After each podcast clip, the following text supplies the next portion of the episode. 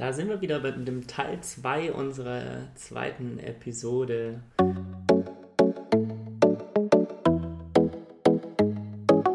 Abgrund. Der Podcast mit Jonas und Simon.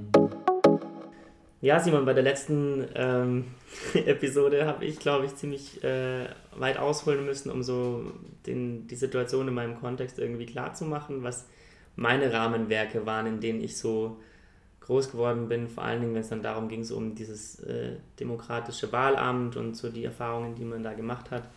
Ähm, du warst ja selber auch äh, bei dem Pfadfindern dann äh, Vorstand in dem, äh, in dem Stamm ähm, und wurdest gewählt. Wie hast du das so wahrgenommen, dass äh, du sozusagen in einem Rahmenwerk dann tätig geworden bist? Ähm, wo du ja auch mit Menschen sozusagen dann arbeiten musstest ähm, oder dich auch erstmal bewerben musstest um dieses Amt, dich dafür öffnen musstest. Und dann aber halt auch natürlich Menschen mit einer bestimmten Voreingenommenheit, die du vielleicht neu kennenlernst, auch von anderen Pfadfinderstämmen oder so. Und dann wissen sie, okay, du bist der Vorstand. So. Ja, also das, äh, äh, danke erstmal, Jonas. Äh, genau, nee, aber es ist, äh, tatsächlich ist es, ist es äh, schwierig, weil es ist auf der einen Seite natürlich so, wann, wann entscheidet man sich bewusst dafür, sich darauf zu bewerben, beziehungsweise bewerbe ich mich wirklich so, so richtig äh, darauf in dem Moment, wo ich mich entscheide, das zu tun. Da kann ich für mich sagen, das habe ich definitiv nicht, äh, sondern schon irgendwann, äh, so mit 18, glaube ich, war klar, okay, das ist was, was mich interessieren könnte, eben dieser Vorstand. Äh, oder das Vorstandsamt und dann muss man sich natürlich erstmal mit den Rahmenbedingungen auseinandersetzen, so wie, wie kann ich denn überhaupt Vorstand werden? Also was, mhm. was passiert da? Ähm, ein großer Vorteil für mich war da, ähm, ich hatte schon sehr, gute, sehr guten Draht eben zu den aktuellen Vorständen und äh, glaube auch, dass ich einen guten Draht zur Leiterrunde hatte. Äh, also das mhm. Gremium, mhm. das sozusagen in dem Ortsverband das leitet, äh, nennt sich dann die Leiterrunde in der man da aktiv ist. Und da hatte ich auch einen ganz guten Draht zu den Leuten und dann kriegt man schon so das Feedback, ja, könnte ich mir schon vorstellen, dass du das machst. Und dann habe ich da halt erstmal reingeschnuppert, ja, in dieses Rahmenwerk. War dann, war dann erstmal einfach nur dabei und habe mir das mal angeguckt, äh, ein paar Monate und habe dann schon gesehen, ja, okay, das ist schon, äh, das ist schon mehr Verantwortung. Also du hast natürlich auch den rechtlichen Rahmen, äh, der dann auf deinen Schultern ja, lastet. Ja. Ähm, du, Du musst dann äh, zu verschiedenen anderen Gremien noch dazugehen äh, als Vorstand. Es gibt noch verschiedene andere Meetings, in die du mit rein musst, äh, wo du dann wieder mit anderen Leuten äh, in, in Kontakt kommst. Und ja, aber im ersten Moment dann mal eben die aktive Entscheidung dafür, okay, ich, ich, ich möchte das machen. Ähm, und dann musst du natürlich überlegen, ja, wählt mich denn überhaupt jemand? Also das ist ja auch schon mal so ein, so ein Druck, den einfach das, das Rahmenwerk... Wie wollen mich die Leute denn überhaupt haben? So. Genau, und, und vor allem ja. das Problem ist ja noch nicht mal, dass, äh, dass alle Gleichaltrigen, also aus der gleichen Altersklasse, dich dann sozusagen wählen müssen oder dürfen, äh, sondern eben auch äh, Kinder und Jugendliche, die, die da mitentscheiden. Und äh, wie komme ich denn bei denen an und, und, und, und, und wie mache ich denn das und äh, kann ich das überhaupt und mit Versammlungen leiten und so weiter. Also da kommen natürlich dann auch die, die Fragen an sich selber, ob man, ob man das dann wirklich kann, ob man sich das zutraut. Ähm, und da war es echt ganz wundervoll für mich, weil ich da einfach Leute mit dabei hatte, die mir, die mir da Unterstützung gegeben hat und Halt gegeben haben. Und äh, die mir auch diese Rahmenbedingungen so erklärt haben und so gezeigt haben, äh, dass, ich, dass ich die handeln konnte. Ja? Und ich denke, das ist ein wichtiger Punkt. So der Rahmen alleine hätte mich wahrscheinlich erschlagen und ich hätte es nie gemacht. Ja? Aber auf der anderen Seite gab es natürlich Leute, die sich in diesem Rahmen schon bewegt haben, die schon Vorstände sind oder waren äh, und mir da auch dann halt einfach, einfach das Gefühl gegeben haben, ja, das ist alles, was man, alles, alles Sachen, die man handeln kann. Ähm, und, und es gibt natürlich auch immer Auslegungssachen. Ja? Und das ist ja natürlich, natürlich schon schön, das zu sehen, aber natürlich ist es äh, ist es eine Sache, wo man sich aktiv dafür entscheidet, auch Verantwortung zu übernehmen. Ja. Und, äh, da, ja. da, zeigt einem auch der Rahmen eben klar auf, äh, wo die Grenzen sind. Ja, ja klar. Und das war natürlich nicht immer leicht und das ist auch garantiert nicht bestimmt für jeden was, aber es war dann eben super zu sehen, was man auch für ein Feedback bekommt und, und, und wie sehr man aufgehen kann in so einer Aufgabe, wenn man sich denn dann mal dafür entschieden hat, äh, eben auch äh, sich so mit so einem Rahmen auseinanderzusetzen und zu gucken, okay, was, was will ich denn machen? Weil ein Rahmen ist ja nichts anderes als das, was irgendwo in gewisser Weise Strukturen vorgibt, aber was, was ich dann daraus mache oder was, wie ich das mit Leben fülle und, ja. und wie ich das umsetze, da bin ich ja wieder komplett frei. Und wenn ja. ich da natürlich dann äh, kreativ sein kann und wenn ich da dann äh, gestalten kann, ja, mhm. dann, dann da, da kommt Freude auf. Aber da muss ich natürlich auch den ersten Schritt erstmal wagen und sagen, okay, jetzt gehe ich mal raus aus der Komfortzone, gehe mal rein äh, in was Neues, wage da mal äh, mich in, in, in, neue Fahrwasser und äh, ja. probiere mich da ein bisschen aus. Ja, und äh, nächstes Rahmenwerk bei dir ähm, war ja dann auch sozusagen der Schritt raus aus, ähm, sagen wir mal, deinen Lebensbedingungen, die ähm, damals die Ausbildung waren und damals so der deine, deinen Lebensrahmen sozusagen nochmal aufzubrechen, zu sagen, okay, ich habe eigentlich schon Kohle verdient.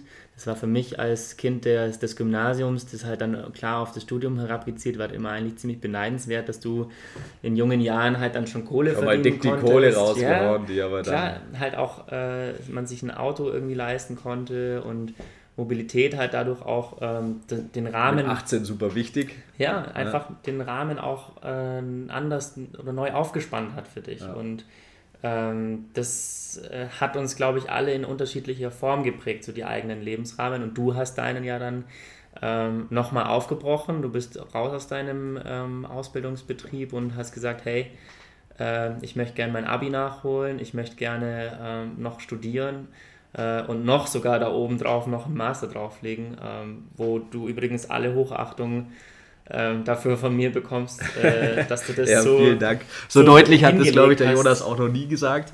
Ähm, also danke auch dafür. ähm, ja. Nee. Ähm, ja, also du sprichst da wirklich einen, äh, einen wichtigen Punkt an.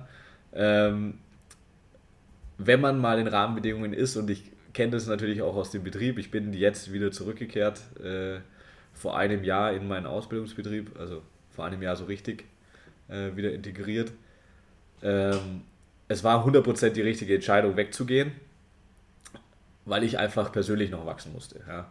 Aber ich glaube, das mit, ja, ich sag mal, mit 19, mit 19, 20 zu erkennen, dass man jetzt nochmal ausbrechen muss. Und ich meine, mit 19, 20 fängt man ja eigentlich erstmal, erstmal so an, ja. Also man denkt, man ist irgendwo angekommen und äh, und jetzt bleibe ich da halt erstmal ein bisschen und, äh, und ja, fühle mich da ja auch eigentlich, eigentlich wohl und man verdient viel Geld und äh, also natürlich immer für die Verhältnisse. Im äh, Rahmen dessen? Man, genau, im, im, im Rahmen dessen, dass man gerade aus der Ausbildung raus ist und ja. so weiter.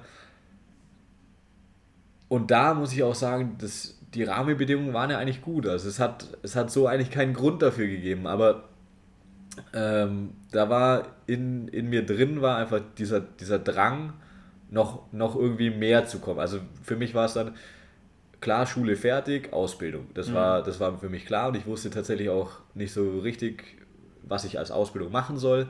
Ähm, und da ein sehr guter Freund von mir und auch von dir ähm, war dann eben schon in der Firma als, als Industriemechaniker äh, in der Ausbildung. Da dachten wir, okay, gut, das, das, das probiere ich jetzt einfach das auch. Kann nicht schlecht also das, sein. Das äh, hat mir gefallen von den Erzählungen und das macht ja, ist ja auch wirklich ein wichtiger Punkt. Man lässt sich ja auch viel beeinflussen von außen. Und man macht ja das, was, hm, was so der voll. Rahmen einem vorgibt oder was das Umfeld ja, ja, einem klar. vorgibt. Ich habe hier äh, vorhin aufgeschrieben, auch so, ähm, weil wir haben über dein Vorstandsamt gesprochen und ich habe dann so aufgeschrieben, so für Führungskräfte ist es eigentlich auch ein Basic Skill, sich Vorbilder zu nehmen. Also sozusagen nicht versuchen, selbst die Sachen zu erkämpfen, sondern ähm, da einfach, ja, sich Vorbilder zu nehmen. Ja, also es ist wirklich äh, eines der wichtigsten äh, Themen für mich, ist einfach, ich muss so oder so extrem viele Entscheidungen als Mensch mhm. treffen, mhm. permanent. Ich bin mhm. dauernd am Entscheidungen treffen und unser Gehirn hat es tatsächlich sehr gut gemacht, äh, uns, oder die Evolution, dass wir sehr schnell Entscheidungen treffen äh, und auch Bauchentscheidungen treffen und das ist auch gut so. Ja. Ähm, aber es gibt einfach Entscheidungen, da da sind wir schon so drauf getriggert, die zu treffen, ähm, dass wir dann eben manchmal nicht die richtige Entscheidung treffen können, weil wir einfach, weil wir einfach versuchen zu ja. getriggert und lassen uns da treiben. Äh, ich glaube, dass die Kurve da sozusagen kratzt, äh, ist dann den Ausbruch aus den eigenen Entscheidungsrahmen sozusagen schafft man über die Vorbilder. Genau, genau, ja. das ist ein ganz wichtiger Punkt, weil ähm, wenn du jemand hast, wo du sagst, ah, schon, das ist erstrebenswert, da Mhm. hinzukommen oder das oder diese Position zu erreichen oder, oder was weiß ich, die, die, diese, diese Power zu haben, die, die mein Vorbild hat. Ja? Mhm. Und äh, da spielt es auch wirklich da gar keine Rolle, äh, wer mein Vorbild ist. Also es kann auch ein Celebrity sein, kann äh, in den USA wohnen oder irgendwo, keine Ahnung. Ja. Äh, Multimillionär oder vielleicht ist es aber halt auch einfach nur mein, einer meiner besten Kumpels damals, der halt Industriemechaniker Genau. wird, dass ich sage, okay, das ist jetzt halt mein Vorbild, weil ich schätze ihn sehr. Ähm, und es war einfach für mich klar, wenn, wenn der das macht, dann kann das nicht schlecht sein. Ja. Und äh, ich habe mir tatsächlich immer wieder äh, Vorbilder genommen. Und äh, da ist es einfach wichtig, sich auch immer wieder neue Ziele zu setzen. Und dann, ja, bin ich ausgebrochen äh, nach, nach dem Studium, äh, vor dem Studium und habe dann mein Abi nachgeholt. Hm. Und das war einfach, das war einfach, ich habe gemerkt, ich muss was machen. Und wie war das Rahmenwerk und, und, dort? Muss nochmal so muss noch mal, muss noch mal ausbrennen. Und das Rahmenwerk im Studium äh, habe ich viel, viel, viel, viel, viele Sachen, viele Geschichten von Leuten darüber gehört, wie das dann so ist. Ähm, ja, wenn man dann drin ist, ist es halt schon irgendwie gerade FH wieder wie Schule. Also du, du hast deinen, deinen klaren Stundenplan, zu dem du halt erscheinen kannst, aber nicht musst. Ähm, dann äh, boxst du dich da durch die, durch die Prüfungen durch.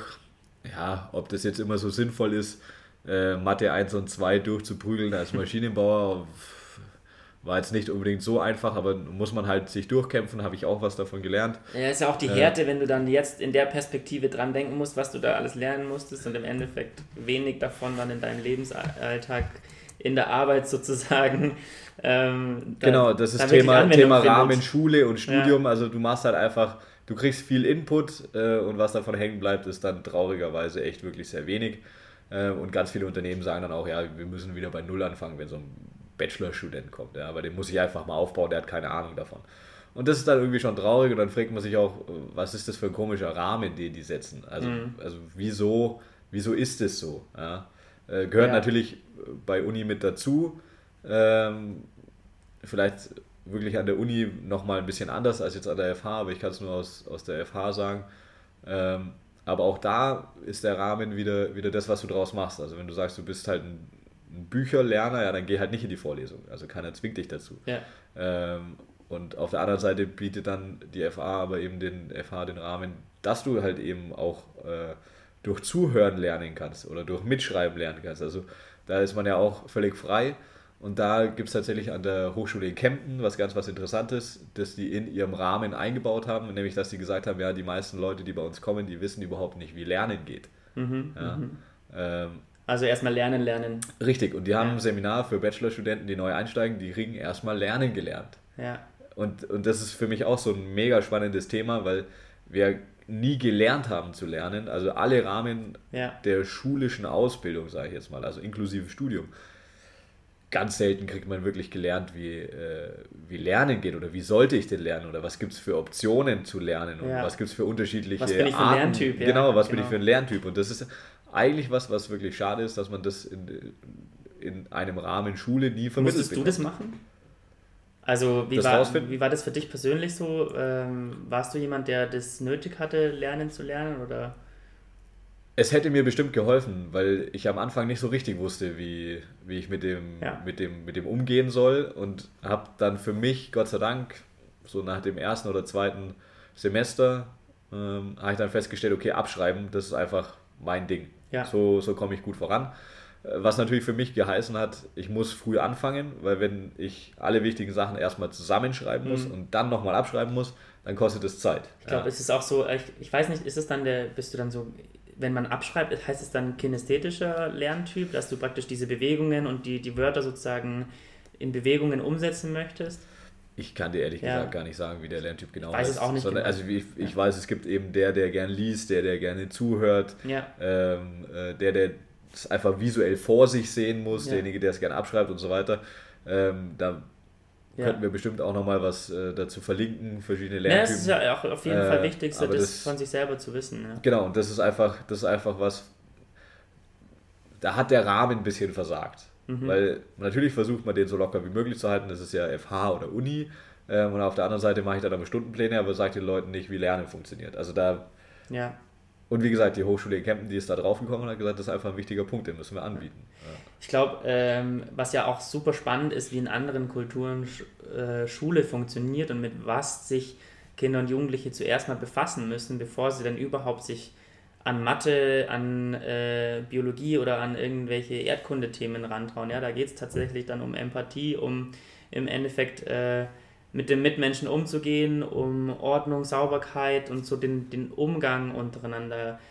Und das ist was, wo ich sage, okay, eigentlich sind das doch ja erstmal die Basic Skills.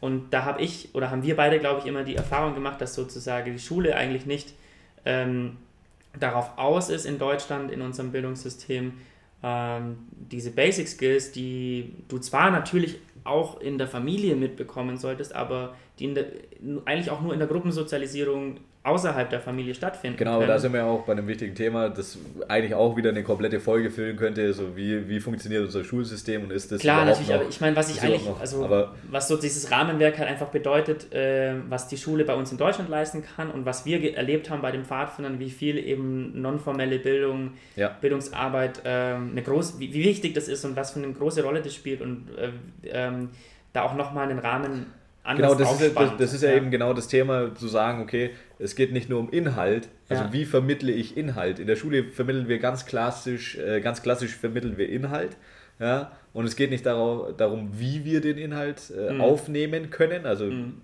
Thema Lerntypen, und auf der anderen Seite, wie, wie, wie, wie muss ich mich denn überhaupt verhalten, um überhaupt mein Gelerntes irgendwo einsetzen zu können. Also ja. das, das sind einfach zwei Dinge, die du jetzt angesprochen hast, das ist die, sozusagen der Transfer, die Transferleistung. Genau, die, die woanders halt einfach ganz klar forciert wird, die es halt hier nicht gibt, sondern wir, wir vermitteln Wissen, ja. äh, dass danach Leute rausgehen, die wir universell als Arbeiter einsetzen können. Ja? Aber ja. es geht nicht darum, Individu Individuen zu schaffen, die, die dann irgendwie selbstständig denken und handeln und arbeiten, genau? Ähm, sondern es geht darum, jemanden zu schaffen, der einen hm. Grundstock an Wissen hat und den setze ich dann in Unternehmen rein, den bilde ich dann da nochmal dreieinhalb Jahre hm. oder zwei oder wie lange auch immer meine Ausbildung dauert, den bilde ich dann aus und dann hat er das Grundwissen, dass er da schnell reinkommt in die Arbeit, die er dann sozusagen sein restliches Leben tun soll. Aber äh, da stoßen wir natürlich auch an den Generationenkonflikt. Also ich glaube, ich kann da einen guten Sprung machen zu, zu meiner beruflichen unternehmerischen Erfahrung. Das ist so, ähm, wenn ich im Endeffekt dran denke, den besten Wissensar Wissensarbeiter einsetzen zu müssen, ähm, und die Rahmenbedingungen da so sozusagen aufspannen muss, damit der sich wohlfühlt, ja, ähm, dann ist das natürlich auch eine ganz andere Spanne zu den äh, Leuten, die deine Kollegen sozusagen waren, wo halt auch ein, äh, keine Wissensarbeiter, sondern halt Produzenten sozusagen ja. sind. Und da sind unterschiedliche ähm, Vorbedingungen da oder auch Erwartungshaltungen da, die, die unterschiedliche Rahmenwerke sozusagen brauchen. Klar, also ganz klar, die brauchen auch ganz unterschiedliche Führung, mhm. äh, was ja mit zum Rahmenwerk gehört. Ähm, und wenn ich, wenn ich eben diese zwei Pole anschaue, die einmal intrinsisch Wissens, Wissensarbeiter ja, und einmal die äh, ex, extern getriggerten, ja, die halt äh, hauptsächlich da sind, um Geld zu verdienen, mhm. weil sie halt sagen, okay, ich habe Familie, ich habe äh, ich habe einfach äh, Verbindlichkeiten, ich muss, da, ich muss da Geld verdienen, dass die natürlich anders arbeiten und anders geführt werden müssen, andere ja. Umgebungsbedingungen brauchen als die Leute, die sagen, ja, ich muss frei sein, ich muss kreativ sein, ich, ich, ich muss auch mal querdenken dürfen. Ja. Ähm, das ist so ein beliebtes Beispiel von mir, wenn jetzt äh, die Leute sagen, ja, äh, Thema Agilität in klassischen Unternehmen, ja, also was ja, mhm. was ja genau mein Thema jetzt eben auch ist, äh, mit dem ich mich beschäftige, sagen die Leute dann immer, ja, aber wie soll jetzt der Produktionsmitarbeiter denn agil arbeiten? Ja? Also wie soll der denn jetzt agil arbeiten? Also da, das, das sind zwei Sachen für mich. Das eine ist mal, dass viele Leute, wenn sie agil hören, denken, wir arbeiten irgendwie und das ja. ist chaotisch und keiner hat eine Ahnung, was eigentlich da passiert, aber das macht ja dann die Agilität irgendwie, was ja schon mal nicht stimmt. Ähm, und das andere ist dann, dass wir gar nicht alles agilisieren müssen. Ja. Also nicht alles braucht es. Also wenn jetzt der Produktionsmitarbeiter jeden Tag entscheidet, wie ich jetzt diese, diese Maschine bediene, ja. dann ist es A äh, kontraproduktiv, weil er müsste sich ja jeden Tag wieder damit beschäftigen, wie jetzt die Maschine geht, weil sein vorheriger Mitarbeiter oder der Mitarbeiter, der vorher an der Maschine war, die komplett umgebaut hat, weil er halt heute gedacht hat, ich mache mal den Knopf jetzt an eine andere Stelle.